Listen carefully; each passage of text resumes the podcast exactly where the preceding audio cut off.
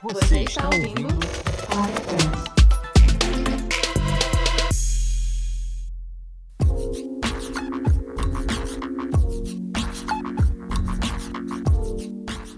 Recentemente, o Google fez uma série de mudanças no algoritmo principal dele, e quando as mudanças são amplas, eles chamam de Core Updates.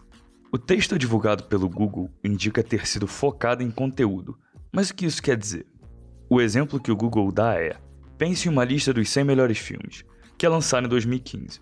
Até 2019, diversos outros filmes são lançados que deveriam entrar nessa lista, e alguns filmes que já estavam na lista podem ir para posições mais altas. O Google separa dicas de como performar bem nesse novo algoritmo e divide essas dicas em tópicos. Nós pegamos aqui os tópicos para vocês. Perguntas de conteúdo e qualidade. O seu conteúdo apresenta informações originais, pesquisas ou análises? Apresenta provas substanciais, completas ou descrições detalhadas do tópico? Possui informações interessantes ou analisa com insights além do óbvio? Caso seu conteúdo se inspire em outras fontes, você se preocupa em adicionar valor e originalidade ao texto em que se inspirou? O título e subtítulo indicam de forma correta o conteúdo do texto? Você evitou fazer títulos que sejam exagerados? Esse é o tipo de página que você adicionaria aos favoritos ou compartilharia ou recomendaria a um amigo? Você imaginaria que esse conteúdo poderia ser impresso em uma revista, enciclopédia ou livro? Perguntas de expertise.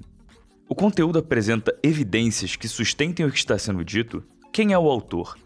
Existem links para a página do autor e para informações sobre ele? Se você analisasse o seu site, ele pareceria um site confiável que você pode citar como fonte? O conteúdo foi escrito por alguém que é autoridade no assunto ou entusiasta com conhecimento amplo sobre o tópico? Existem dados que são facilmente comprovados falsos? Você confiaria nessas informações se fossem dados relacionados a seu dinheiro ou sua vida? Perguntas de apresentação e produção. O conteúdo apresenta erros de português, incluindo semântica e sintaxe? O conteúdo foi bem escrito ou parece ter sido escrito de forma corrida e desleixada? O conteúdo possui uma grande quantidade de anúncios no meio, de forma que distraia o leitor? Ele aparece bem em versão mobile? Perguntas comparativas. O conteúdo apresenta valor substancial quando comparado com outros sites no SERP? O conteúdo responde às questões dos visitantes ou parece ter sido escrito com o mero objetivo de ranquear em determinadas palavras-chave? Além dessas perguntas, o Google parece confirmar a necessidade de focarmos no EAT. EAT é um acrônimo para Expertise, Autoridade e Confiança, do inglês Trustworthiness. Além disso, ele sugere que as pessoas estudem o guia de Search Quality Raters. Eu e Monclar explicamos um pouco mais sobre EAT e Search Quality Raters e muito mais no nosso nono episódio do podcast.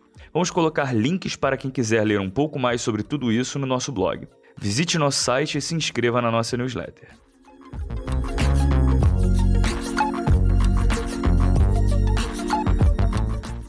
Pocket Rent é uma versão em miniatura do Rent Marketing para você consumir nosso conteúdo em pequenas porções durante seu dia.